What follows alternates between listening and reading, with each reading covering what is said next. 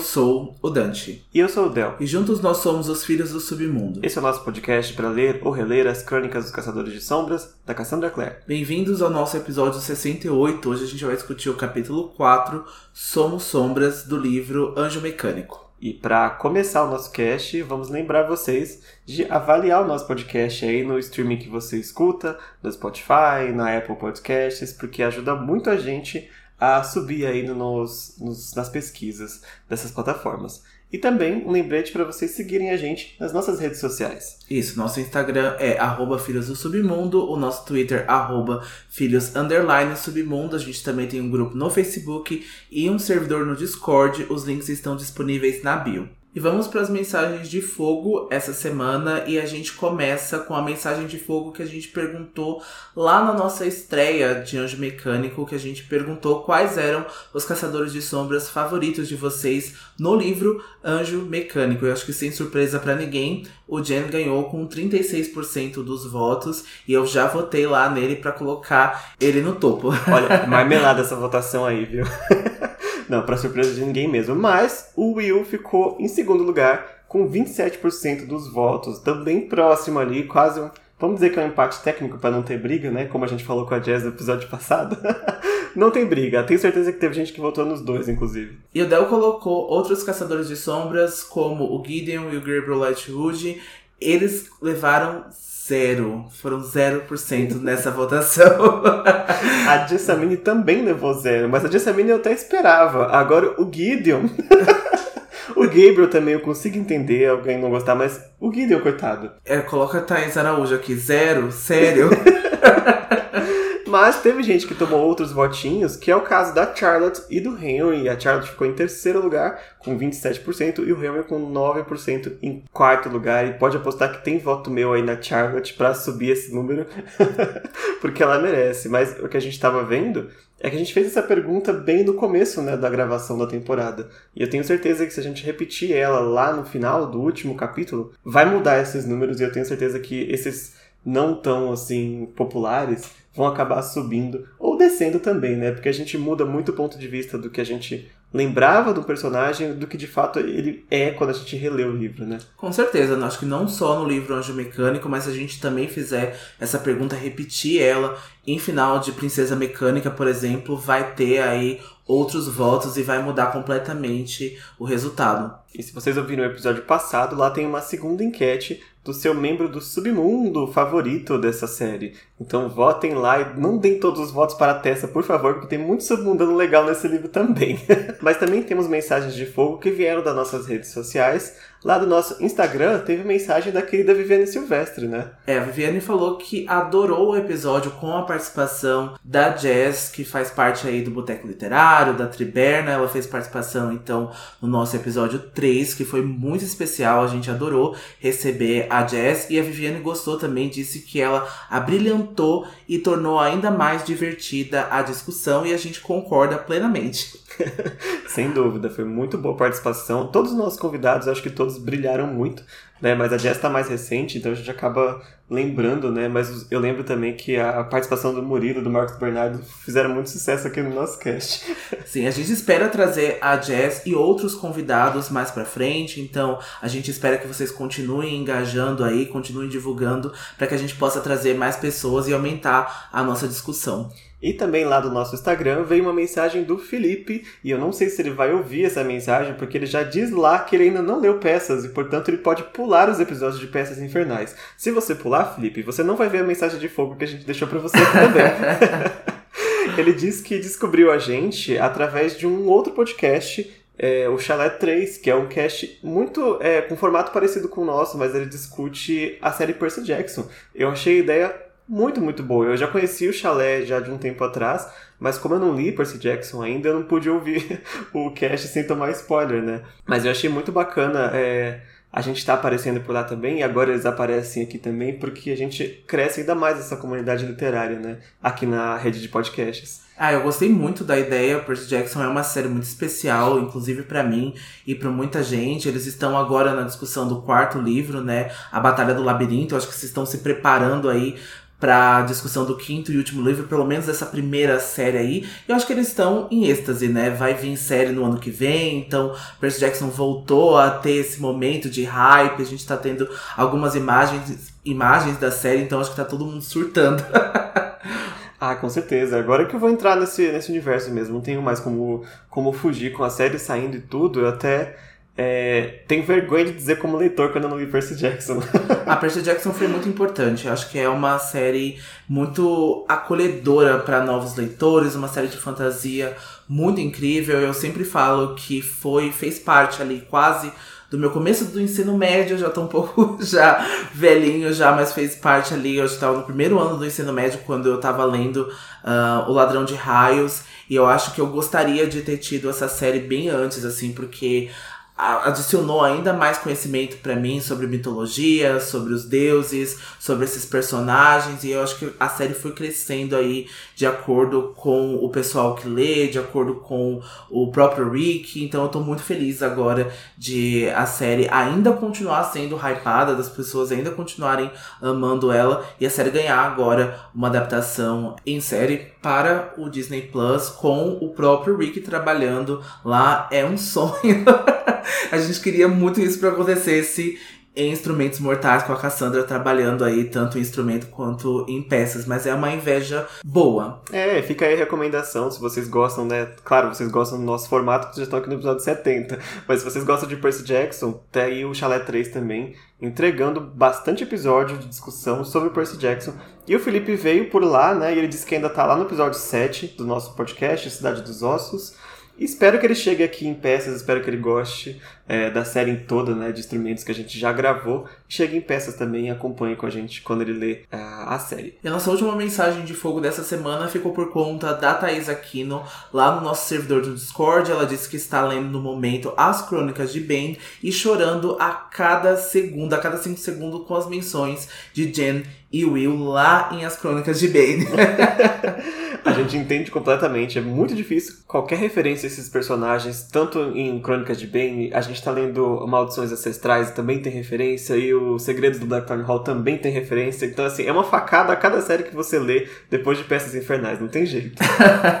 é exatamente isso. E me deu até vontade de reler as Crônicas de Bane, porque faz muito tempo que eu li, eu já perdi alguns detalhes e eu gostaria de ver ali o que, que o Ben estava falando, o que, que o Magnus estava referenciando do Jen e do Will, porque eu não lembro, porque faz muito tempo que eu li. É, e falando nisso, é, falando também em Blackthorn Hall, se vocês não estão acompanhando a série, ela tá quase chegando no final, né? E vários personagens que tinham deixado de aparecer estão começando a entrar agora, principalmente a galera de artifícios aí que gostou da série Artifícios, eu super recomendo ir lá ver o Blackthorn Hall como é que tá, tá totalmente traduzido no site do Idris. Eu tô bastante atrasado, a gente tá bastante atrasado, mas estamos vendo saindo alguns capítulos novos aí, tá bem interessante para quem tá ansioso aí, né, por maldições ancestrais, tem essa, um pouquinho para se servir aí. É, tem um pouquinho. A gente tá querendo realmente que saia um livro aí, né, compilado com esses contos, né, como saiu também as Crônicas de Bane, né, porque a Cassie começou a postar, né, capítulo conto por conto e a gente espera que agora com a mansão é, Blackthorn a gente tenha um livro físico, né, pra gente poder ler. E a gente tá muito, muito, muito ansioso para The Wicked Powers, mas a gente tá quase perdendo as esperanças porque a Cassie ainda nem anunciou. A gente sabe que ela tá escrevendo, mas a bicha ainda não anunciou. Acho que para não ter essa coisa de prazo, para não ter mais adiamentos, para não dar essa dor de cabeça para ela, porque a gente percebe que ela não gosta, né? É bem perceptível isso. É, ela fica bem chateada. E também ela já tem três livros é, anunciados e planejados, né? Para terminar as últimas horas e para terminar as maldições ancestrais e o Swordcatcher. Então ainda vai demorar muito para Wicked Powers. É, não tenham pressa. Foi bom você ter salientado isso, porque as pessoas ficam loucas, né, quando falam de The Wicked Powers, né? Principalmente com o Tai e o Kit. Então, se ela anunciasse agora, talvez ele ofuscasse, né, a The Last Hours, que tá no último livro, né? Swordcatcher, e também a trilogia Malek. Então eu acho que tudo tá ali no tempo certo, né? Apesar tudo que a gente, tempo. É, apesar de estarmos muito ansiosos. É, mas aí, vocês estão acompanhando o nosso podcast, quem sabe a gente vai acabar junto com a Cassandra, o último livro. Bom, enfim, é, mensagens dadas. Hoje a gente vai guardar alguns sussurros para a semana que vem, para a gente não estender tanto a discussão. Então aguardem aí que tem umas novidades também sobre Swordcatcher para a semana que vem. Mas agora vamos para a sinopse do episódio de hoje aqui, de volta para Londres Vitoriana, né? Vamos lá. Os caçadores do Instituto de Londres compartilham detalhes sobre a investigação do clube Pandemônio com Tessa em busca de respostas. Will e Tessa se conhecem melhor enquanto ele a leva para um passeio pelo instituto, do majestoso salão de festas à grande biblioteca, onde a conversa chega em um ponto alto quando eles descobrem o seu amor mútuo por literatura. Olha que capítulo confortável, né?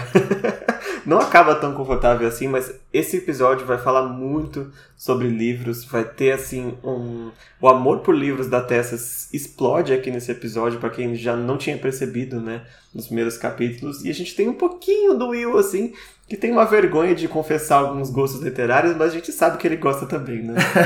Esse é completamente o nosso rolê aqui para falar. A gente já saiu com algumas indicações, então coloque aí a agendinha aí para vocês, um bloquinho ou um bloco de notas no celular para vocês anotarem as indicações, porque tem livros muito bons e inclusive, né, a gente vai falar bastante sobre o Contos de Duas Cidades do Charlie Dickens que inspirou muito a Cassie é um dos livros favoritos dela. Charles Dickens é um dos autores favoritos da Cassie, né, porque ela também vai voltar com ele em Grandes Esperanças nas últimas horas. Então tem bastante coisa aqui. A gente conseguiu aqui, apesar de não ter lido, mas tá aí na lista para ler. A gente conseguiu já ver alguns detalhes que ela colocou aqui em alguns personagens, em algumas tramas e a gente vai contar aqui para vocês sem muitos spoilers, mas a gente conseguiu achar semelhanças muito bacanas. E as referências já começam no nome do capítulo e também no trechinho literário que aparece no início do capítulo, que é do filósofo Horácio, aliás, é um filósofo e poeta romano, né?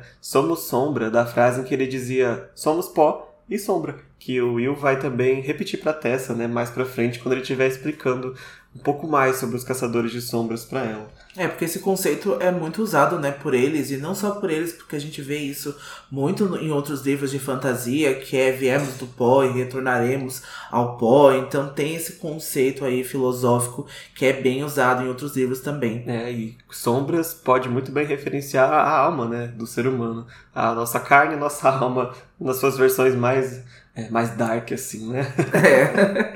Bom, mas o capítulo vai começar onde terminou o passado, né, com a Tessa se transformando na frente de todos os caçadores do Instituto na Jessamine. E quando ela volta para a forma dela original, ela passa a ser bombardeada pelas perguntas dos caçadores de sombras, né? E a própria Tessa fica surpresa porque esses Nephilim, né, que ela acabou de conhecer, claramente já convivem com várias coisas sobrenaturais e coisas mágicas, mas o que ela fez surpreendeu até eles, né? Então ela entende a magnitude da, da do poder que ela tem como é diferente né, para eles. Só que ela tá com a cabeça doendo, né, de tanto tentar explicar como que funciona, ela deu vários pormenores do que, que ela pode ou não fazer, de como que ela pode se transformar ou não, né? Principalmente a Charlotte e o Henry são os mais interessados ali né, na, na mecânica do poder em si.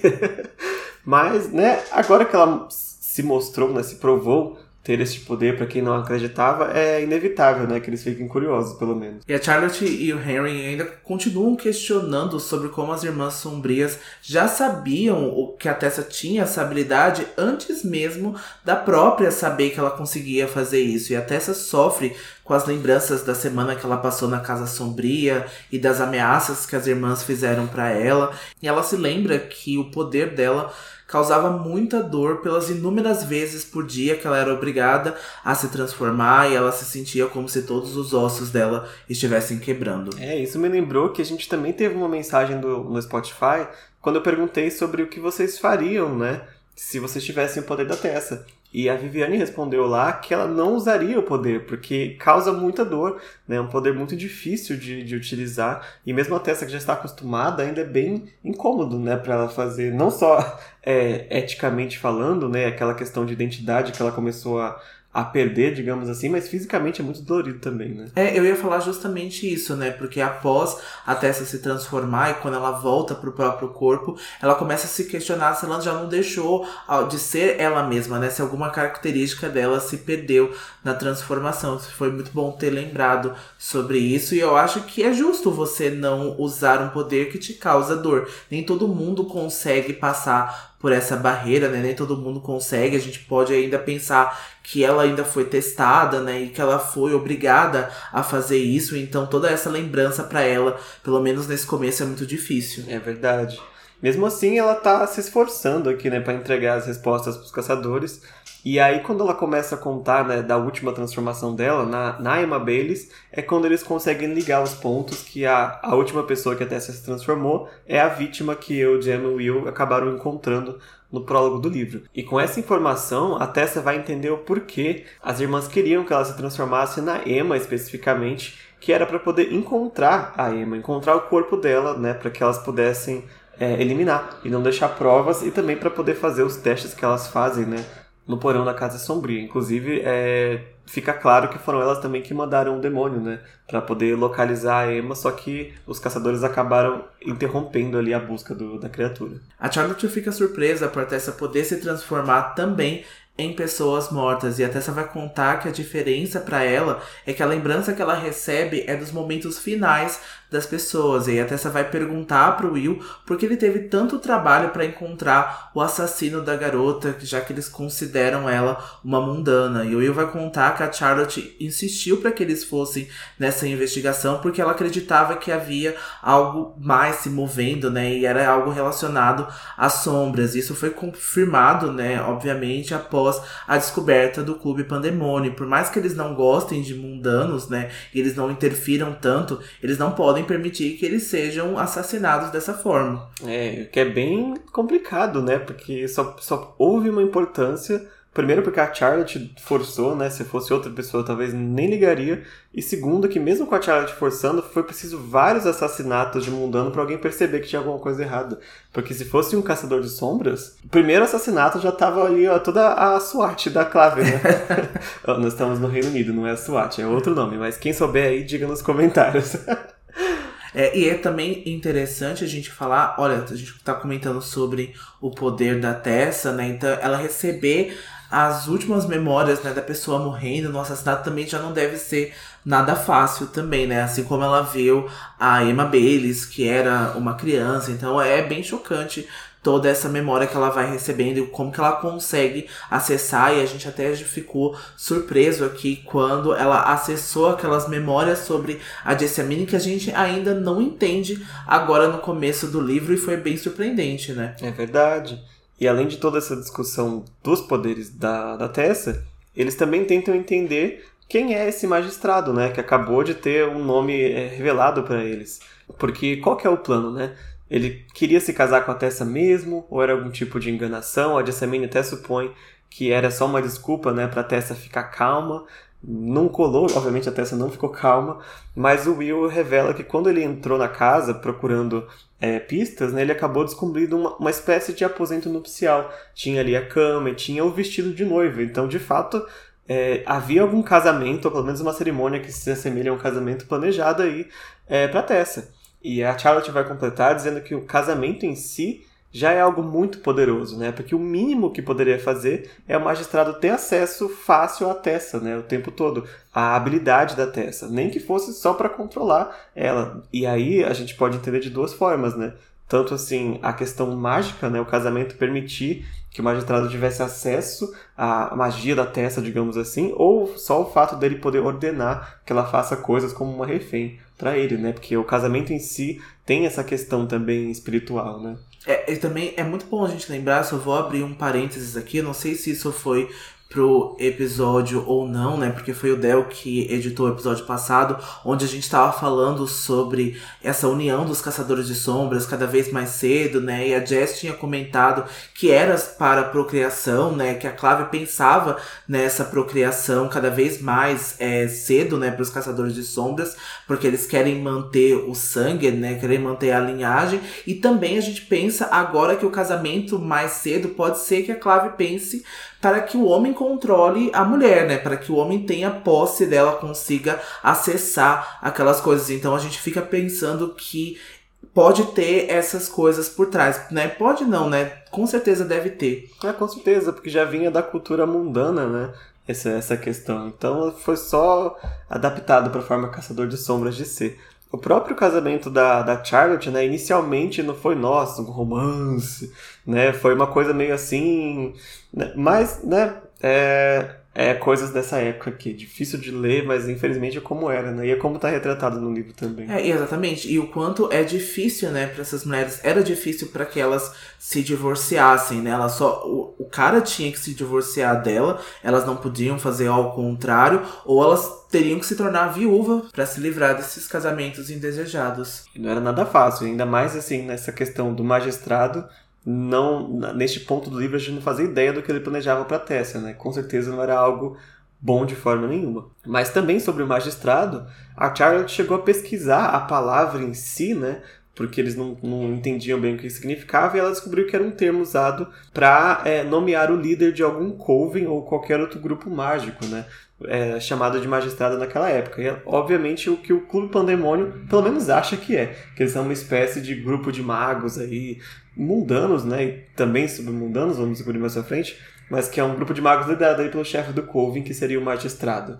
A identidade dele em si é algo que se mantém um mistério durante esse primeiro livro inteiro. Mesmo em outras investigações anteriores que eles foram até o clube, eles nunca encontraram de forma alguma atitude suspeita ou criminosa no ponto de vista dos caçadores de sombras, né? Então, no ponto de vista do Will ou do Jen, pelo menos nada grave, além de colocar abstinto na bebida, né? Além de misturar as coisas, isso não podia ser provado como algo suspeito ou algo criminoso, apenas eles estavam se prejudicando a si próprios. Mas se eles estiverem envolvidos em agressões a outros humanos, isso pode mudar. E o Will não conhecia nenhum mundano que participava ali, que frequentava o Clube Pandemônio, mas ele reconheceu alguns submundanos porque eles vão de máscaras para essas reuniões. E aí, por trás dessa máscara, ele viu o Magnus Bane, a Lady Belcourt, que é a Camille Belcourt, o Ragnar Fell e o The Quincy. É, o The Quincy é a única novidade aqui, né? Porque os outros três já foram citados ou assassinados, né, Ragnar Fell,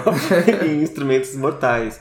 Mas é, para quem tá lendo a primeira vez, a gente se pergunta o que que Magnus está fazendo no Clube Pandemônio, né? O que que ele tá fazendo aqui? a Camila a gente não espera nada. Qualquer coisa que de buraco que tiver crime, ela se enfia. Mas Sim. o Magnus... Mas o Magnus também se enfia em qualquer lugar. não que ele haja, haja com suspeita, não que ele faça algo criminoso, mas se tem alguma treta, se tem algum cheiro de alguma coisa, o Magnus pelo menos tá sabendo do que, que tá acontecendo. se não tá afundando, né, Magnus? Fica a referência a maldições ancestrais aí. Não é spoiler, viu, gente? Tá na sinopse do livro. Mas o nome que mais interessa aqui, para quem ouviu o Will falando, é o The Quincy. Porque a Charlotte fica preocupada é, do The Quincy estar envolvido em alguma coisa é, criminosa ali pro ponto de vista da Clave, porque quem é o The Quincy? Ele é o líder atual dos clãs de vampiros de Londres, e ele é uma pessoa que a Charlotte consegue ter algum diálogo, de certa forma, né? Consegue negociar, consegue conversar, então se ele cai entre um vampiro mais intransigente assim, fica difícil para ela, como líder do instituto, ter que lidar com ele. Então, assim, eu espero que ele não esteja fazendo nada criminoso, porque eu vou perder uma pessoa que é politicamente importante para mim. O Will disse que nunca viu ele fazer nada assim, né, é, grave pelo menos, então por enquanto tá de boa. Depois a gente descobre mais sobre o The Quincy quando ele entrar no livro. A Charlotte então vai perguntar para Tessa se é possível que a Miranda, né, a serva das Irmãs Sombrias, ou a Emma, tivessem essa habilidade que ela tem. Mas a Tessa já descarta porque se a Miranda tivesse algum poder, ela estaria sendo treinada também pelas Irmãs Sombrias, né? Não seria simplesmente a serva. Mas ela não tem o poder da Tessa, mas a Miranda tinha algum tipo de poder, né? Porque a bicha demorou a cair quando a Tessa bateu nela com um globo de cobre na cabeça, né? E foi sus a forma como ela morreu, né? Foi bem suspeita. Então ela estava repetindo, né, aquelas palavras. Então a gente vê aí, né? Não vamos entregar, né, aí de bandeja o que que é, mas ela morreu de forma suspeita e a Tessa achou, né, aquilo tudo muito bizarro, a forma como ela caiu. É, e ela, a Tessa também disse que enquanto ela estava lá na casa, ela não ouviu nada sobre o Clube Pandemônio em si, mas ela ouviu que é, é possível que tivesse algum tipo de reunião ali, né, de pessoas é, que frequentavam a casa, porque ela ouviu as irmãs falando que os integrantes dessa reunião ficariam felizes de saber do sucesso que elas tiveram com os experimentos com a Tessa. Então, é, fica já aqui implícito que os membros do Clube Pandemônio, ou alguns deles, sabiam que a Tessa estava sendo experimentada e testada dentro da Casa Sombria. Né? De novo, a gente pergunta o que, que Magnus Bane estava fazendo lá? Fica essas respostas para depois. Apesar disso, a Tessa lembrou de ouvir o nome de alguém que soava estrangeiro para ela, só que ela não consegue lembrar exatamente o nome de quem. E é, vamos lembrar que a Tessa é americana, né? Então, que nome sou estrangeiro para ela é um nome não americano, digamos assim. E a Charlotte insiste para que a Tessa tente se lembrar, e mesmo sem intenção de perguntar e de insistir, ela desperta memórias na Tessa, né, lembranças das Irmãs Sombrias, exigi exigindo que ela tentasse acessar o seu poder. A gente falou isso também na semana passada, que a Charlotte é uma estrategista, né, que a Charlotte é uma líder, então muitas vezes ela não mede ali os esforços que ela precisa fazer, né, que ela faz, e ela acaba perdendo o, o pouco um ponto.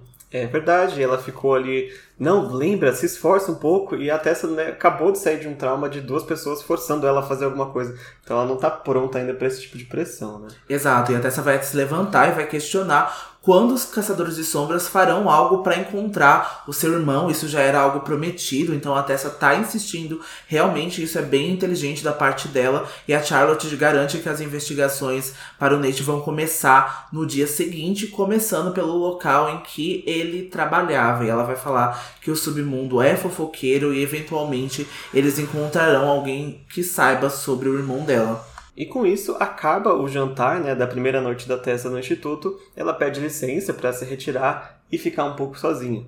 E aí ela sai e ela começa a voltar ao caminho que a Charlotte tinha conduzido ela né, até a sala de jantar aqui. E no caminho de volta, ela tá se questionando ainda se por acaso os caçadores de sombras não estão é, apenas querendo usar a Tessa tanto para acessar as informações que ela tem sobre o pandemônio, como para acessar o poder dela, né? da mesma forma que as Irmãs Sombrias fizeram. É muito, como a gente acabou de falar, é muito recente né, o que ela passou, então ainda são pessoas super estranhas é, e mágicas querendo que a Tessa faça coisas, diga coisas, se transforme. Não é fácil para ela. Mas nessa distração dos pensamentos, ela percebe que ela acabou de se perder no instituto, que obviamente é muito grande. Mas ela não estava perdida de fato, porque atrás dela estava o Will, fingindo que encontrou ela casualmente ali na parede. Obviamente ele veio atrás dela, né? E ele se oferece para mostrar o caminho para os aposentos dela, se ela aceitar. Inclusive, ele avisa que ela até pode ir sozinha se ela quiser, mas tem pelo menos quatro portas do instituto que ela não quer entrar sem é, companhia e sem saber o que tem dentro. A Tessa não acredita, né, imediatamente nessas histórias de portas fantásticas, né, e o que pode se descobrir. Eu acho que de fato ela deveria acreditar, mas ela também não gosta de vagar sem rumo, então ela aceita a oferta do Will, desde que ele prometa não tentar nenhum truque. Para surpresa de nós todos, ele não tenta, ele é um completo cavaleiro, ele vai seguir com ela, guiando ela pelos corredores e dando detalhes sobre o instituto e a capacidade dos caçadores de sombras que ele podia acolher, né? E aqui fica o sonho de todo leitor ou leitora de Peças Infernais, que é um tour pelo Instituto de Londres, guiado pelo Will Herondale, explicando os detalhes do lugar. Só Tessa conseguiu uma dessa. Né? e ele então vai mostrar para ela o salão que eram realizados as festas de Natal para o enclave, lembrando que o enclave é como é chamado o coletivo de caçadores de sombras de Londres, que é diferente do conclave como é chamado na América, mas é a mesma coisa. É a mesma coisa, é essa coisa de britânico americano, né?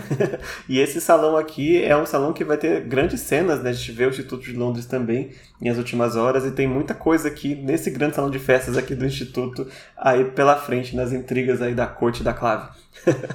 Bom, Will também vai levar ela para a cozinha do instituto e vai apresentar de fato ela para Agatha, né, a cozinheira do, do lugar. A gente já tinha visto a Agatha servindo o jantar, né, na, no episódio passado, mas aqui a Tessa de fato consegue falar com ela e a primeira visão da Agatha é aquela senhora assim, ela tá costurando umas coisinhas na cozinha, fumando um cachimbo enorme.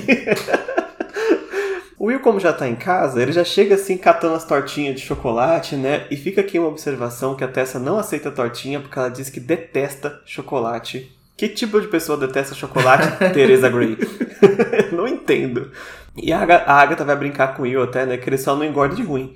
E a Tessa vai dar aqui uma dentro que ela vai já elogiar a Agatha por ela dar conta sozinha, né, de uma cozinha tão grande. Não necessariamente sozinha, a Sophie ajuda ela de vez em quando, mas basicamente 80% é a Agatha, né? E quando eles saem, o Will vai dar um toque pra ela e fala: Você já começou bem. Porque agora a Agatha imediatamente gosta de você. Não vai cuspir na sopa dela. Não vai cuspir na sopa dela. e a Agatha, a Agatha, pena que ela passa tão pouco tempo nos livros, né? Mas ela é uma pessoa muito, muito legalzinha, né? Bem diferente da, da nova ajudante de cozinha que entra mais pra frente, né? Da cozinha, eles passam para a sala de música e a Tessa vê um piano empoeirado e ela passa pela sala de estar do instituto. Não tem aí um Jace Herondale para tocar o piano, mas a gente sabe que o Jen toca o seu violino e o Jen ainda não foi introduzido. A gente tá morrendo de ansiedade para falar do Jen, mas ele aparece já no próximo capítulo. E aí também ela vai passar pela a sala de estar, né? E há uma mesa de madeira onde a Charlotte faz a maior parte do trabalho administrativo do instituto. E até você se pergunta, né, pergunta pro Will aonde é que o, o Henry Bramwell faz o seu trabalho. Eles não foram pra oficina ainda do Henry. E depois logo eles chegam na sala de armas, onde o Will mostra para ela uma enorme coleção de armas dos Caçadores de Sombras. E lá está o Thomas Tanner, que ele apareceu no primeiro capítulo. Ele foi aí, aquele cara que foi ajudar, né, o Henry e o Will lá na Casa Sombria. Ele tá polindo algumas adagas agora, eles se E o Thomas explica, muito gentil e educado, que ele próprio não é um caçador de sombras, mas ele havia recebido um treinamento como um, né? E a gente sabe que a família do Thomas é uma família que já serviu um instituto antes, né, com os pais da Charlotte, e por isso ele nasceu com a visão. É, e também é o motivo dele ter sido aceito, né, pela como por treinamento. Eu imagino que não seja algo comum aqui na Clave, eu não vi mais ninguém é, fazendo isso fora aqui do grupo da Charlotte, né? Então talvez seja algo específico que a Charlotte permita que aconteça. Mas ele é tão, assim, é, criado como caçador que ele, inclusive, faz missões, né? Igual ele fez no primeiro capítulo. É bem diferente e algo que não se repete nem lá na frente, né? Nem na, nas séries mais modernas. É verdade. Bom, e além de todas a, essas armas, um item que chama muita atenção da Tessa é uma caixa que ela encontra é, em cima de uma mesa, uma caixa dourada de madeira, e o símbolo na caixa também é um Ouroboros, que é o símbolo que ela já reconhece como do Clube Pandemônio.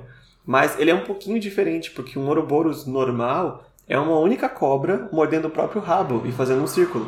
E no caso do Pandemônio são duas, né? Uma mordendo o rabo da outra. O Will vai explicar que, apesar né, de parecer o símbolo das Irmãs Sombrias, não é o mesmo. Aquele símbolo estava ali porque aquela era uma caixa Pixies. E aí ele vai dar uma breve explicação, e essa é inédita, né, para os livros da Cassie, que os demônios eles não têm almas. O que eles têm, na verdade, é uma espécie de consciência que fica é, uma energia consciente, né? Quase uma alma, mas não é. E esse tipo de energia consegue ser armazenada dentro das caixas Pixies. Então é quase que um reservatório para, entre muitas aspas, assim, as almas dos demônios. E para evitar confusão, né, a primeira vez que eu li, pelo menos, quando eu vi Caixa Pixies, eu achei que era alguma coisa a ver com o Reino das Fadas, né? A gente tem Pixies lá também. Mas na verdade, este nome Pixies tem uma outra origem, né? É, a palavra Pixies originou-se da palavra grega puxos, que significa caixa. E na cerâmica clássica, uma Pixies era uma caixa cilíndrica de argila com uma tampa usada originalmente aí por mulheres para armazenar cosméticos, bijuterias e joias. E essa origem grega deu lugar à palavra latina Pixies, que significa caixa pequena, enquanto também atuava como o um nome latino de uma bússola náutica e uma constelação no, no hemisfério sul. É, a gente já tem então Pixies aí no nosso mundo mundano há um tempo, mas aqui o, o, grande sentido dela é ser uma caixinha mesmo, né? Uma caixinha pequena onde se guarda alma de demônio e não joia. e o Will vai explicar também essa questão do Ouroboros, né? Que o Ouroboros é um símbolo alquímico que representava as diferentes dimensões. Então, o mundo deles, né, o mundo que eles habitam, fica dentro do círculo da, da serpente e o lado de fora seria o resto, né, os outros mundos. Mas ele também disse que foi a primeira vez que ele viu o símbolo com duas cobras quando ele viu o símbolo do Clube Pandemônio. Então a gente vai entender por que, que o magistrado escolheu especificamente né, este símbolo alterado para o clube dele. E ele termina alertando para Tessa não tocar na caixa Pixies, porque ela só pode ser manuseada por Caçadores de Sombras, porque a gente vai ter muito problema com caixa Pixies ainda pra frente, né? Vamos ter muitos problemas e a gente quase não vê elas em Instrumentos Mortais, a gente também quase não vê em Artifícios das Trevas e há um motivo por isso também. A gente não pode falar porque tá lá nos outros livros, né? Inclusive dessa trilogia aqui, a gente também vai ter mais alguns detalhes com mais alguns contos, né? Como nos contos da Academia dos Caçadores de Sombras. Então é por isso que a gente não pode falar tanto assim. É, quando chegar a hora, a gente é, esmiuça mais as caixas Pixies. Mas, enfim, a Tessa recebe esse aviso e então eles saem né, da sala de armas. Mas quando eles saem, a Tessa olha uma, uma vez pro Thomas ali e ela percebe que a expressão do Thomas é um pouco solitária, né? Parece um pouco triste. E tem motivos para isso, né? Tem motivos para isso, porque como eu tinha dito anteriormente, a família do Thomas serviu então, né, ao instituto, né, e, e, aí com isso a família da Charlotte e o Thomas conhece o Will desde que eles eram crianças e ele era o melhor amigo do Will até o Jen chegar, até ele ser abandonado, né, pelo Will e até porque o Will é o Parabatai do Jen, então essa relação aí é muito complicada, né? Então os dois quase que se colocam como uma força só, né? A gente vai entender melhor depois a relação do Will e do Jen. E o Thomas, coitado, acabou ficando para escanteio e fiquei com muita dó dele porque era um amigo perdido, né? E até quando ele fala que o Will fala que vão embora, né? Ele fala: "Não, fica, fica mais um pouco, vamos continuar conversando", porque ele tá se sentindo bastante solitário, né? A única interação que ele tem é mais com a Sophie, a gente vê que ele gosta da Sophie, que ele tem algum interesse por ela, né? Até porque ele vai ajudar ela na cozinha junto com a Agatha, que não é o trabalho dele, mas ele vai mesmo assim para estar perto da Sophie, porque ele se sente muito solitário, fica com muita pena. É bem triste, até quando a gente sabe também que a Sophie não corresponde a ele, né? Então ele fica ali meio isolado é, no instituto. É um personagem bem é, complicado a vida dele aqui nesse livro, né?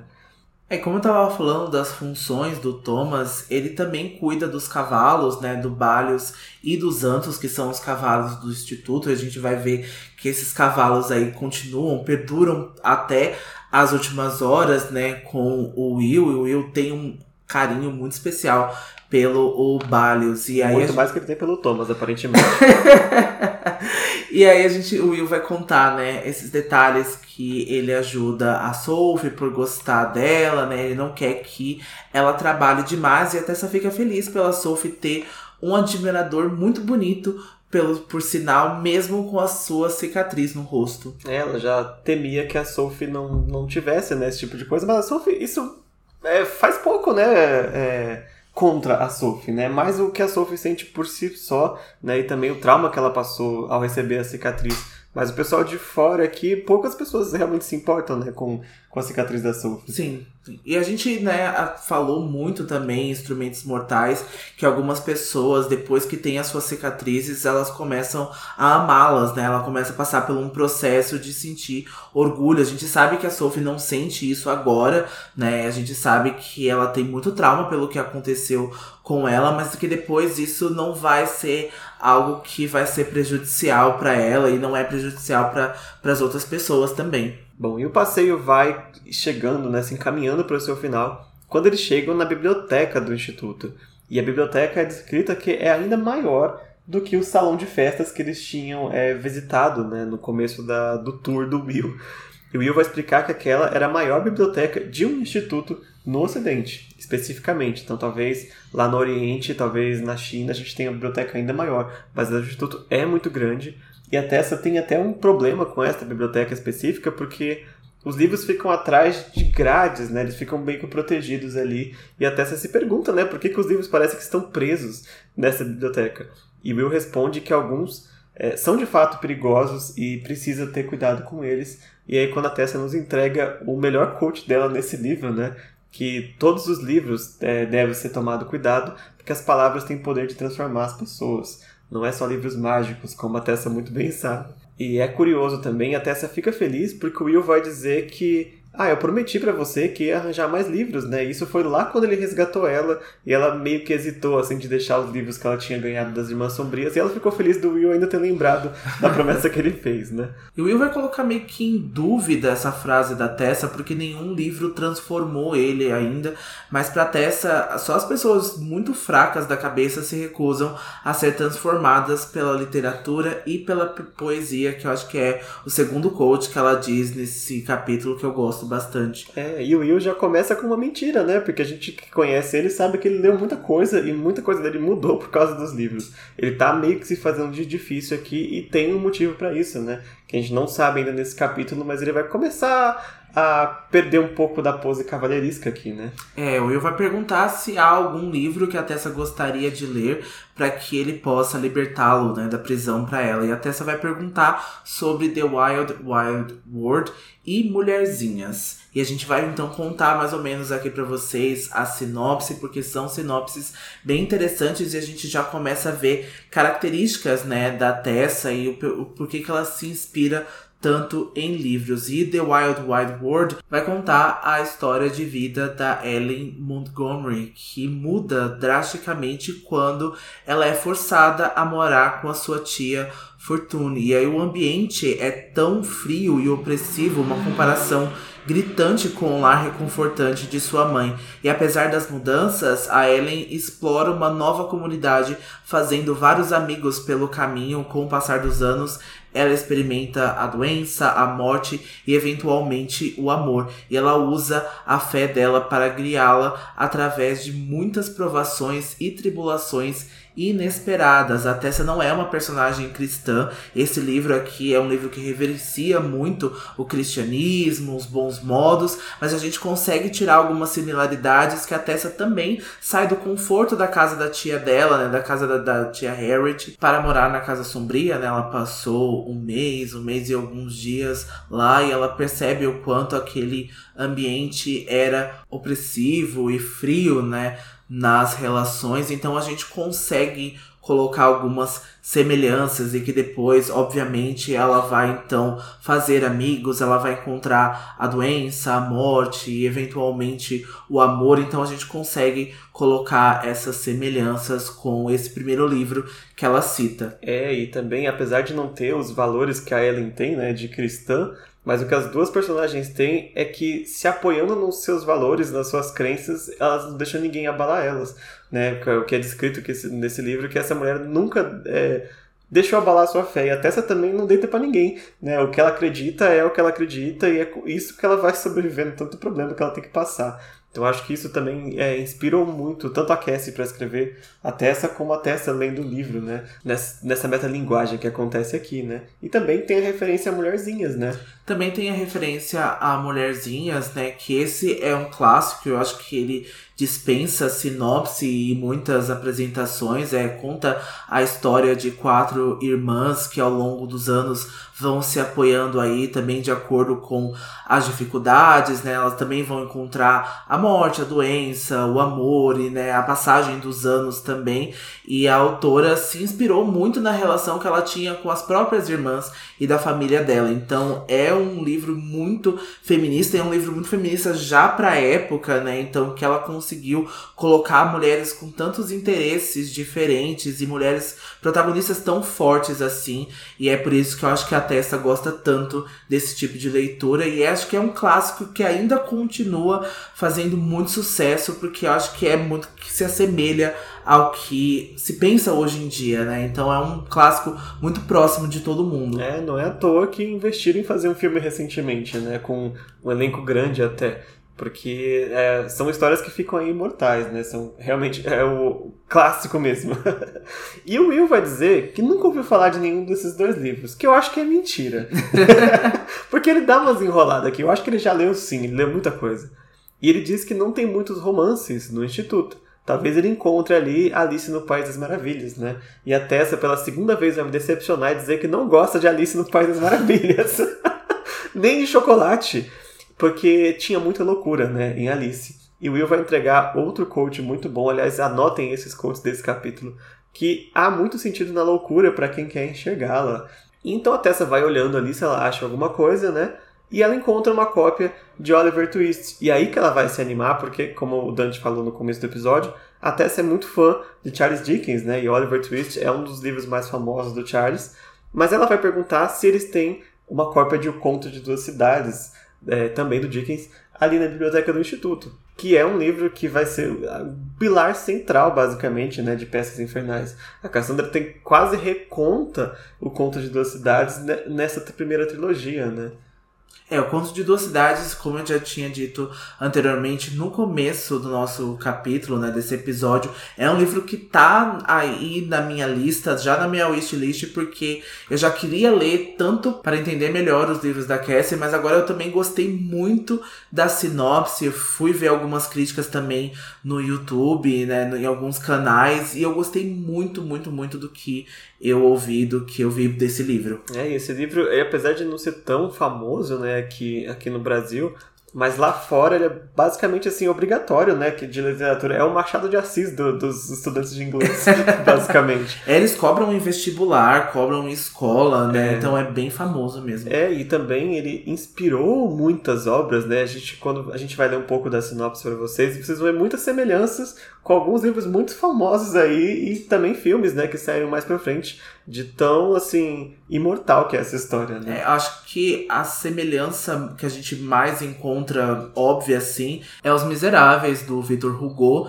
que é francês, né, mas ele pegou ali a Revolução Francesa também e colocou o seu toque, né? E ele também reverenciou muito mais o país dele, né, e muito mais o que a França sofreu com a Revolução, com Napoleão. É, por isso porque a Revolução Francesa é o palco central ali da, do Conto de Duas Cidades, né? O Dickens escreveu essa história uns 50 anos depois da Revolução, né? O livro é lá da metade do século XIX, mais ou menos, e ali ele aproveitou para contar quase uma caricatura, assim, das, das pessoas que eram proeminentes, né? né? Durante essa Revolução, não só a sociedade burguesa, quanto as pessoas mais pobres também.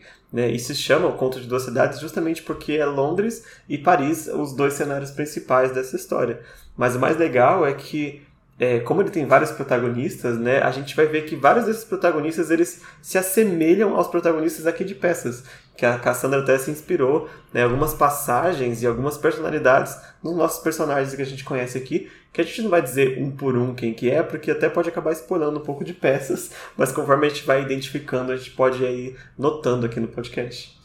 É, é, interessante você falar, né, sobre essas duas cidades, né, sobre Londres e Paris e o quanto esse livro, né, uh, o Conto das Duas Cidades é o olhar do Dickens sobre um estrangeiro, né? Ele vai falar aqui sem muito posicionamento político, ele vai mais centrar na narrativa mesmo e ele vai fazer essas observações sociais, esse impacto também que isso tem nas pessoas e ele vai colocar isso em camadas desses personagens e esse livro é, é interessante falar que eles saíam como um folhetim, né? Ele saía semanalmente e ele deixava as pessoas obcecadas esperando aquele livro ali semanalmente para as pessoas descobrirem sobre esses personagens. E esses personagens são o aristocrata, por exemplo, o burguês, o camponês, o malandro, o vagabundo, tá todo mundo ali. Exatamente. Então é, pensa aquele evento, né, de todo mundo sentar ali na, na lareira e pega alguém que sabe ler,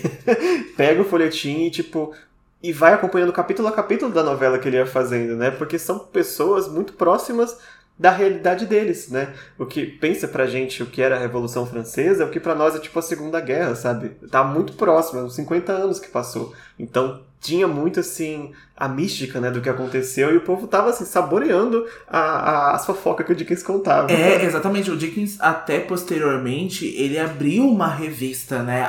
Onde outros folhetins saíram ali e fizeram tanto sucesso quanto, assim, sabe? Então, ele ali, se ele não foi, né, a pessoa que fundou isso, como já dizia as palavras de Isabela Boscov, ele amalgamou essa, essa coisa, né? Ele fez o sucesso disso tudo e é muito chocante já, né, que naquela época ele já conseguiu pensar nesse processo, nesse processo de escrita e nesse processo criativo que é incrível, é maravilhoso. É, mas vamos falar um pouquinho dos personagens que tem no conto?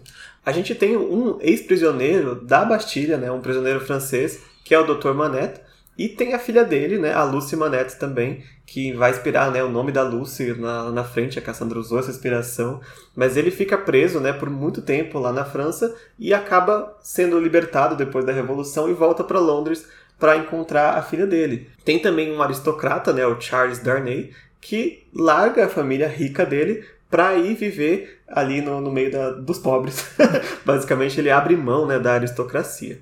Tem o Sr. Lowry, que é um clássico inglês, assim, sistemático, conservador, virtuoso. Nós temos a Senhora Defarge, que é, assim, o rosto do camponês revoltado, né, daquela época. E o Sidney Carton, que é um dos personagens que mais é, inspirou o Will, digamos assim, que dá aquele tom, assim, bem mais é, romântico, né, pro livro. É um personagem que tá sempre se pondo em dúvida, né, até das suas próprias qualidades morais. Então é algo que se assemelha muito ao que o Will passa né, nessa, nessa trilogia. Então a gente deu essa breve sinopse, como a gente tinha dito, a gente ainda não leu e a gente espera que você, se alguém tenha lido, né, e quiser também dizer lá nas nossas redes sociais, nosso Instagram é arroba Filhos do Submundo, então contem pra gente se vocês estão interessados, né, em um desses clássicos, se vocês gostam de clássico, digam aí, aproveitem para dizer pra gente quais são os clássicos favoritos de vocês, não só aí internacionais, mas também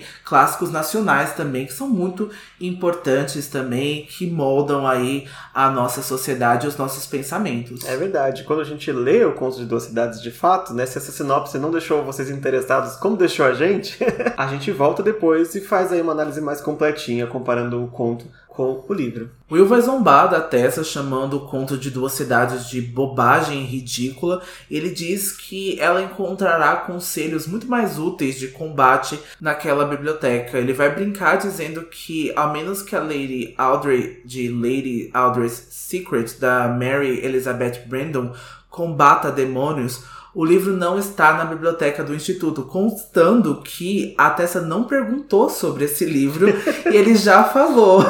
Falou basicamente que conhece o livro. E essa personagem, ela tem assim. Combateria demônios, provavelmente, né? Sim. né? É uma história assim muito louca. Eu não conhecia também e eu fiquei muito chocado. Tipo, esse tipo de história saiu naquela época já, né? Inclusive o povo ficou muito chocado quando saiu também, né? Sim, porque a Audrey era uma anti-heroína, né? Não sei se esse termo era existido né, na época, que é então essa anti-heroína Bigma de Brandon, que ela abandona o filho dela, empurra o marido número um em um poço e pensa em envenenar o marido número dois. Ela vai incendiar um hotel em que os seus outros conhecidos do sexo masculino estão residindo. Ela é basicamente a Arlequina do século XIX. Mas é, e a Mary Elizabeth, ela não só com este livro, né? Ela escreveu muitos livros que na época era tipo assim, muito fora da curva, né? Personagens que não se preocupavam em ser boazinhas. Ela praticamente escreveu uma história de uma vilã aqui, né? Dependendo do ponto de vista, porque de repente esses maridos mereciam. não sabemos, mas é algo que é interessante estar citado aqui também, né? Porque nesse capítulo a Cassandra ela traz muitas autoras e personagens femininas da época né, para o contexto atual. Não só esses que são parecidos com o livro, como também essas autoras que naquela época às vezes não tiveram tanto reconhecimento ou tiveram muita crítica, mas a Tessa que vive nessa época e o Will é, tanto conhecem quanto respeitam né, essas obras. Eu achei muito, muito interessante da Cassandra ter feito esse trabalho, né? não só de pesquisa, com certeza ela conhecia muito dessas obras, mas de colocar, né, de apresentar pra gente que até aqui no Brasil, boa parte dessa literatura ou tá perdida ou tá muito difícil de achar. Né? Não tá assim nos grandes nomes como, sei lá, Os Miseráveis, Sherlock Holmes, pra gente que, que é leitor, né? Gente, nós, todos nós convivemos procurando livros o tempo todo e muitas dessas obras não chegou, né, pra gente. Então é legal a gente aproveitar essa oportunidade para conhecer, né, esses trabalhos que a gente se surpreende por ser tão bom já nessa época, né? Mas enfim, né? O Will não quer confessar que leu os romances, a Tessa não conseguiu encontrar nada de interessante, o Will vai pegar e entregar para ela uma cópia de um livro que estava mais em destaque ali, né? Porque ele estava meio colocado quase como se coloca uma enciclopédia, né? Uma bíblia na biblioteca. Que é uma cópia do Codex do Caçadores de Sombras, né? A Cassandra já fazendo um merchanzinho ali do livro que ela ia lançar na época. Obviamente não é a mesma edição do Codex, né? Essa é uma das primeiras, e o Will tá até te dar uma assustada na testa, assim, dizendo que esse livro tem mais de 600 anos de idade e se ela perder ou danificar, ela vai ser executada pela lei da Clara. a Tessa acredita assim muito rápido, né? Isso serve para ele zombar dela, dizendo que ela é muito ingênua, né? Ou então que o Will parece muito confiável, você acredita em qualquer coisa que ele diz. Mas assim, né? Ele tá apresentando todas as coisas para ela até agora. Se ele dissesse, eu também acreditaria. Né? O livro já tem uma aparência assim, de importância muito grande. A Tessa nem se digna responder esse comentário ridículo dele. Ela senta ali numa cadeira e começa já a devorar o Codex. E no Codex, a Tessa vai ver a imagem que já está na nossa cabeça do anjo Raziel e os instrumentos mortais. E a Tessa vai dizer que os caçadores de sombras são praticamente inumanos e eles parecem mais como anjos vingadores. E em outra imagem, a Tessa vai ver o Raziel segurando um livro aberto com marcas, né? E a gente sabe que é o livro Grey, rodeado pelos irmãos do silêncio e ajoelhados aos pés dele. E aí também há caçadores de sombras brandindo espadas em chama. E a Tessa vai perguntar se o Will de fato é parte anjo. É, até se entendeu rápido. E, aliás, eu até esqueci de falar, né? Mas quando o Will entrega o Codex para ela, ele diz que é um lugar em que ela pode é, ter algumas perguntas respondidas, né? Principalmente sobre essa questão de ser submundana, né? Porque tem essas informações lá também. Mas agora, né, quando ela pergunta se ele é parte anjo, ele não responde. Ele entra num momento meio melancólico, assim, né, meio sinistro, que ele tá olhando pela janela da biblioteca para o portão do instituto que tem um dizer escrito, né, que é justamente o nome do capítulo. É, somos sombras. Tá escrito Pulvis et umbra sumus. Somos pó e sombras. E ele vai dizer para ela que a vida dos caçadores de sombras ela não é muito longa, né? Você costuma morrer muito cedo na caçada e os corpos deles são cremados, como a tradição dos caçadores. E aí, depois disso, eles praticamente desaparecem da história sem deixar marca em qualquer livro mundano para lembrar das vezes que eles salvaram as pessoas, né? E é muito triste, e é basicamente a verdade do que vai acontecer com eles. Inclusive aqui em Peças Infernais, né? A gente chega em instrumentos e a, o mundo que eles salvaram aqui são poucas pessoas que sabem ou lembram ou querem recontar essa história, né? É, e até as guerras, né, que vão ter aqui, não vou dizer qual que é o nome da guerra, né, porque a gente conhece a Guerra Maligna e a guerra que tem aqui, eu não vou dizer, mas eles não falam sobre isso, né? Essa guerra que teve aqui, eles não vão reverenciar isso, isso não vai estar tá contado de algum livro, em alguma forma, ou pelo menos alguma imagem, né? Então eles são só caçadores de sombras que acho que não fizeram mais do que sua obrigação, isso para Clave, né? Dentro dessa instituição aqui, eles não são lembrados, então você vê, né? O sensor é usado pelo Jace, mas em nenhum momento ele sabe que aquilo foi feito pelo Henry e ele falou aquilo ali, né? E isso continuou sendo usado por todos eles, continuou sendo um artifício, né, que eles usam, mas não é lembrado, é bem triste.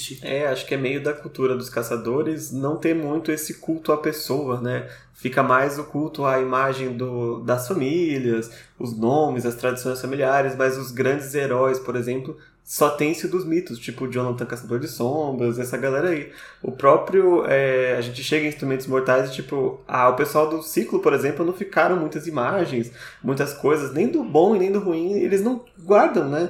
Às vezes quadros, essas coisas, a gente vê um pouco no, na mansão Blackthorn, mas não é muito comum mesmo, né? É, e o que eu acho que é uma merda, sabe? Porque eu acho que, independente de se isso for bom ou ruim, foi muito bom você ter falado do ciclo, acho que a gente precisa ser lembrado, né? A história precisa acontecer e a gente precisa ser mostrado que ocorreu, né? Então não pode. E as, e as pessoas fazem fazem isso esquecendo que essas pessoas, por mais que às vezes elas não tenham sido um grande herói que tenha mudado, né, as regras e que tenha mudado uh, o jogo, né, praticamente assim, foram heróis da própria história, né? Heróis e vilões, acho que da própria história, que pelo menos eu acho que merecia algumas menções, né? Então a gente vê que, por exemplo, o Will e a Tessa, o Jen vão ser grandes heróis em, em, grande escala, né? Talvez, por exemplo, o Thomas ou a Jessamine não tenha essa mesma é, esse mesmo heroísmo, mas eles tenham aí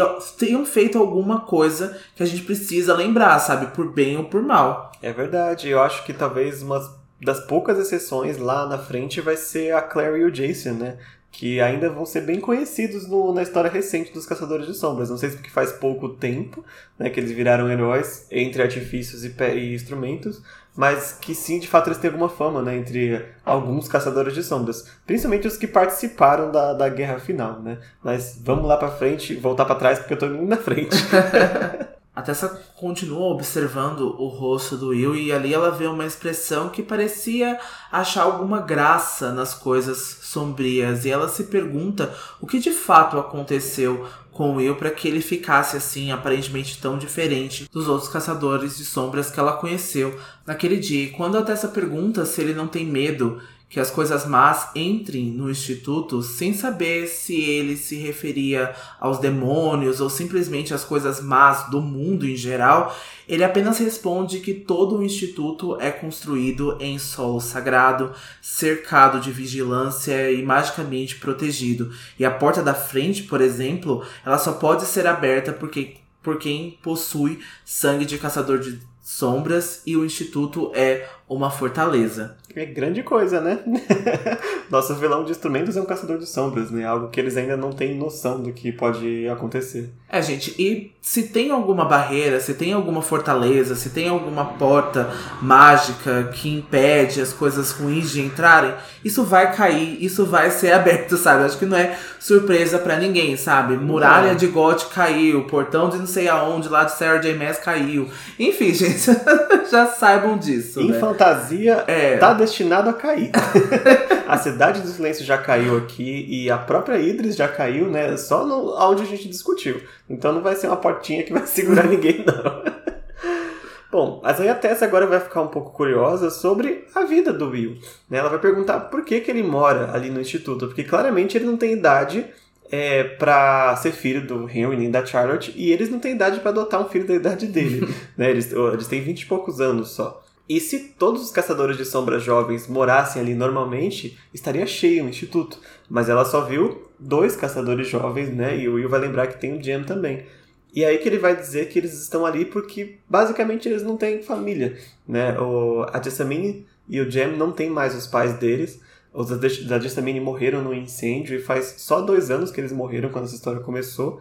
E os do Jam também é, é, faleceram lá na China, né? Foram mortos por demônios, ele vai dizer. E o do Jian já faz uns 4 ou 5 anos, mais ou menos.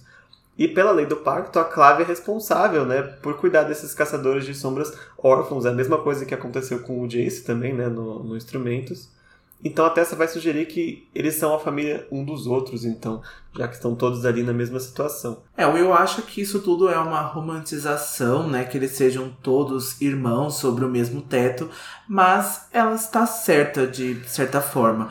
E a Tessa também, uh, enquanto está hospedada ali, né? Ele vai englobar ela nessa grande família feliz ali. Então ela aproveita a oportunidade e pede para ser chamada pelo primeiro nome, como ele chama a Jessamine. Eles concordam então em deixar a formalidade de lado, né? A Tessa não vai chamar ele mais de Senhor Herondale, vai passar a chamar ele de Will. E a Tessa vai ficar um pouco abalada por ouvir o nome dela na boca do Will com o sotaque dele, né? E ele fala um Tessa, né? Ele pronuncia mais o T e o, S, né? Os dois S's que tem, e não Tessa como a pronúncia americana. É, e aí, para disfarçar, ela vai perguntar como eles aprendem a lutar.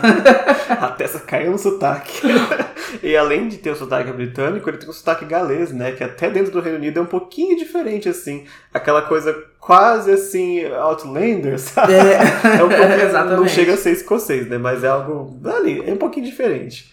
Mas, né, já que ela mudou de assunto, o Will vai explicar que eles aprendem a lutar porque ele, eles tiveram um tutor, né, que ensinou eles por algum tempo mas que agora é, esse tutor estava em Idris. Inclusive vai ser um motivo para os dois personagens Lightwood entrarem aqui na série depois, né? Porque eles estão sem, tu, sem tutelagem aqui.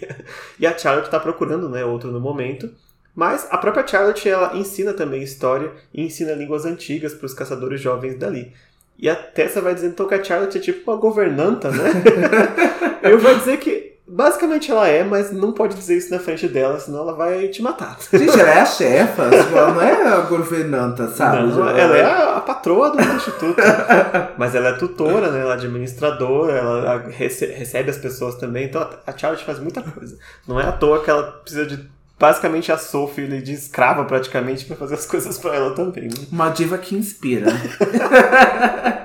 Coitada da Sophie. Bom, e ele também vai dizer que a Charlotte não parece, né? Mas apesar de tudo, ela é muito habilidosa com diversas armas. Isso deixa a Tessa completamente chocada, né? Ela fica surpresa mesmo com todas as heroínas que ela se acostumou a ler, ela não tem muitas histórias de referências de heroínas guerreiras, né? É, ela não esperava que a Charlotte fosse capaz de lutar como os rapazes. E o Will vai citar a história da rainha Boadceia, a rainha guerreira celta famosa entre os ingleses. E ele diz que encontrará um livro sobre essa rainha para mostrar a história para Tessa, que conta que quando ela foi capturada, ela tomou veneno para não ser então aí mantida, né, capturada pelos romanos. E a Charlotte é como ela, só que um pouco menor. Basicamente. E é legal a gente ver a questão de evolução de história, né? Porque quando a gente chega em As Últimas Horas, a Boadicea é muito conhecida pela nova protagonista, né? É já praticamente a inspiração dela, de rainha guerreira mesmo. É verdade, né? E essa época, né, celta, né, essa religião aí que se originou, né, a Wicca, como a gente conhece, né, essas coisas, é, essas religiões mais voltadas aí para a Europa, né, para os países da Europa. E até você vai jogar uma aqui agora, ela ainda põe em dúvida a habilidade da Charlotte, porque para ela as mulheres não têm um instinto de sangue e ferocidade da guerra como os homens. Mas o Will vai falar: e a senhora sacudindo um serrote lá no porão das Irmãs Sombrias é o quê? né? Aliás, o próprio segredo da Lady Aldrich, né, ele vai de novo se referenciar ao livro, é que ela era uma assassina. Ou seja, ele leu o livro sim. Aí a Tessa pega o Will no flagra, né? Porque ele falou que não lia romances. Aí ele vai dizer, eu leio, mas eu prefiro The Trail of the Serpent. E esse livro, eu adorei a sinopse também, né? Porque é da mesma autora de Lady Aldrich Secrets, né? A Mary Elizabeth Braddon.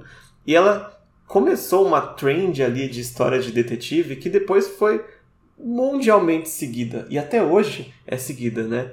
É dito que é um dos primeiros livros de história de detetive a conter os elementos que hoje assim já é até manjado, né? Por exemplo, é, o detetive principal ter assistentes em garotos, ou você plantar evidências no cadáver para é, enganar o detetive, e um detetive que usa disfarce para enganar os criminosos, né? Algo que o Sherlock vai fazer né, daqui a uns 30 ou 40 anos que esse livro foi lançado. Então ela estabeleceu muita coisa aí para o gênero de história policial e ela não é tão conhecida, né? Mesmo tendo feito aí essa sendo uma das primeiras a fazer esse tipo de trabalho. É, porque ah, eu só tinha visto, né, esse detetive que se apoia nessas crianças como e no Sherlock, né, nos regulares, a gente já até tinha falado deles, acho que no começo dessa temporada, né, então tem aquela série horrível na Netflix, mas enfim, é, eu só tinha visto esses conceitos serem usados pelo Conan Doyle, eu não tinha ideia que tinha vindo antes, né, e pela uma mulher. Então foi muito interessante.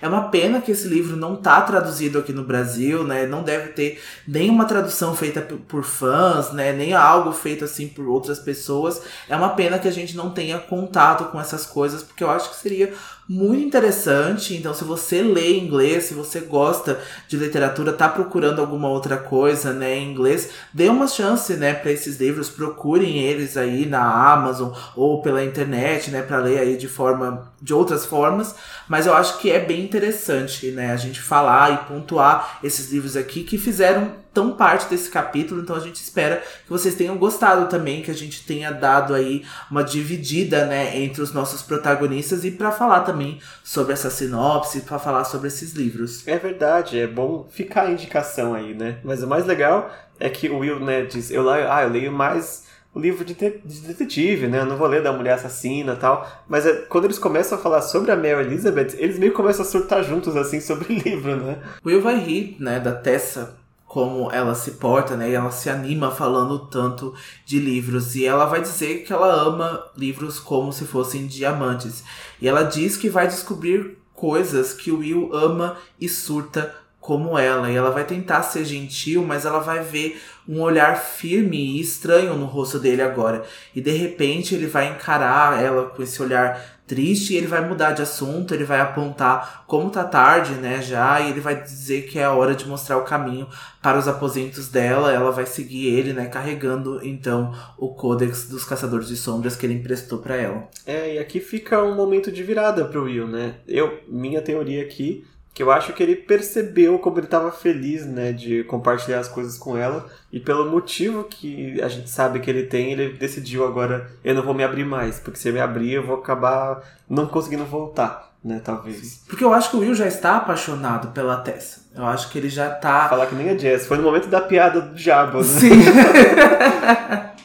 foi, eu acho que foi ali e eu acho que ele continua se apaixonando por ela. Acho que, gente, né, essa série já passou todos os dias, assim, da vida dele. Ele continuamente continua se apaixonando por ela e ela também por, por ele, né, obviamente. É, e aí começa aqui, né? Mas neste momento ele tá muito resistente a se entregar, né? Porque ele tá começando a sentir. Então eles começam a voltar, né? Agora o caminho para os aposentos da Tessa. E ele tá bem hesitante, né? Ele não tá mais conversador como ele estava antes. A Tessa até vai se perguntar se ela ofendeu ele de alguma forma, né? Porque ela não entende o que, que aconteceu. E no meio do caminho eles vão cruzar com a Sophie, né? A Sophie tá carregando as roupinhas sujas, né? Que ela vai ter que lavar ainda. E olha que tá bem de noite pós-jantar e a pobre da Sophie coletando roupa. Coitada. Ai, tem que. Ela precisa de um aumento, gente. Tá difícil é, o trabalho dela. E aí o Will vai perguntar, né? Se a Sophie já arrumou o quarto dele. E a Sophie tá muito pistola. A Sophie odeia o Will. Não é pouca coisa, né? Ela vai dizer que o quarto já tá pronto, mas ela espera que ele aprenda a limpar as botas dele e não espalhar os restos de demônio pela casa, porque o Sr. Bramwell e o Sr. Castells não tem dificuldade de limpar bota, então o Will é muito inteligente, um mocinho grandinho, já poderia limpar os pés, né? Ela dá essa bronca nele aqui, já é a terceira bronca da, da Sophie no começo do livro, e vai embora assim, full pistola, full indignada com o Will. Isso, isso deixa de novo a Tessa chocada, né, com o Will. Ela acha, com a Sophie principalmente, porque ela acha muito estranho que uma criada fale desse jeito com o cavaleiro da casa. Ela até se pergunta se o Will e a Sophie são brigados, mas na cabeça dela, os criados são demitidos quando eles brigam com os patrões normalmente, né? Eles não, ela não permaneceria ali brigada com o Will. Ela vai tentar tirar alguma informação do Will, mas ele não quer dar maiores explicações, né, para que ela possa entender essa relação, né, dele com a Sophie, porque os dois se tratam